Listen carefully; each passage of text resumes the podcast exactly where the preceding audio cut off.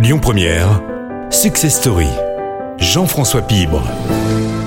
Ce mois-ci, nous allons vous conter l'histoire d'un mythe, d'une légende, celle de Monsieur Paul Bocuse que ses proches appelaient et appellent toujours d'ailleurs Monsieur Paul.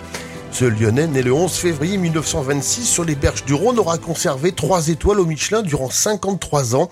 En plus de 50 ans, Monsieur Paul aura bâti un empire et sera le meilleur ambassadeur de la cuisine française aux quatre coins de la planète.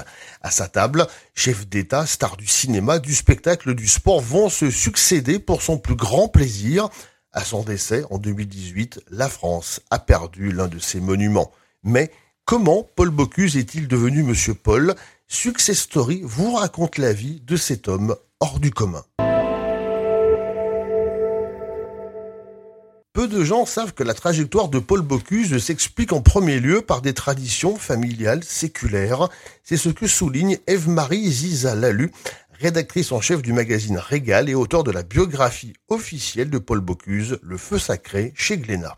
L'histoire euh, de Paul Bocuse est une histoire familiale et c'est même une dynastie puisque ça commence euh, au XVIIIe siècle avec un ancêtre qui était meunier sur les bords de Saône.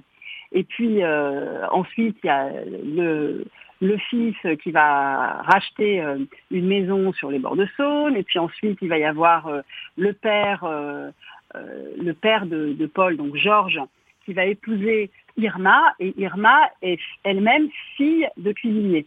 donc c'est toute une aventure qui se construit. Et, chaque fois, bah, voilà, de, père en fils, ils sont cuisiniers.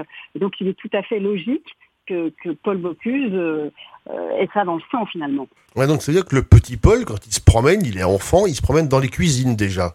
Ah, tout à fait. Il a grandi euh, au, le nez au milieu des casseroles. Euh, dans les dans, dans, les, tabliers en fait de son père hein, qui est là, qui est déjà un cuisinier connu, tout comme son grand-père l'était.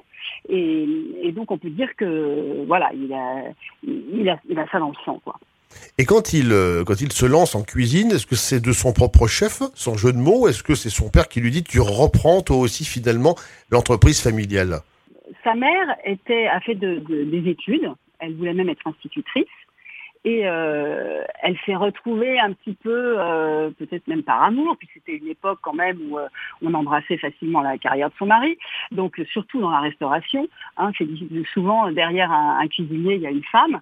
Et donc déjà là, à travers ce couple-là, il y avait un petit peu deux possibilités. Il y avait la mère qui était un petit peu l'intellectuel de la famille, et le père qui, lui, était en cuisine. Et entre les deux, euh, Paul a davantage choisi d'embrasser la carrière du père parce que c'était un homme proche de la nature, qui aimait euh, le produit brut, qui aimait, euh, qui aimait se balader, qui préférait partir sur, sur la rivière plutôt que, que d'aller en cours. Donc il avait plus volontiers envie de sécher les cours que, voilà, que, que, de suivre la, la voie maternelle en fait. Donc c'est peut-être ça aussi qu'il a décidé. Après sa famille, un chef va marquer le jeune Paul Bocuse à vie. Il s'agit de Fernand Point qui tenait le restaurant La Pyramide à Vienne. Il y passera huit ans. Alors Fernand Point est effectivement déterminant pour Paul Bocuse. Euh, c'est pour lui un, un, un, un monstre sacré, mais pas uniquement en cuisine, aussi sur le plan de, sur sa personnalité, sur la manière dont il, les relations qu'il pouvait avoir avec ses clients. Euh, c'était un homme qui avait beaucoup d'humour, euh, qui, euh, qui, qui savait, qui savait s'adresser à, ses clients, enfin avec un petit côté provocateur. il recevait Jean Marais, Fernandel, Edith Piaf. Donc il y avait déjà ce, ce, brillant en fait qui, qui, qui a ensuite plus beaucoup à Bocuse euh, par la suite.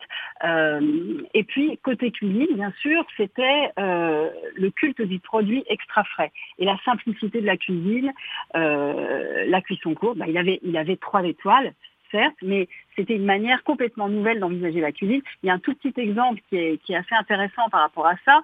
Euh, c'était une période, enfin une époque où on mettait un peu du persil partout, quoi. On ciblait le persil euh, systématiquement et on le faisait en début de semaine.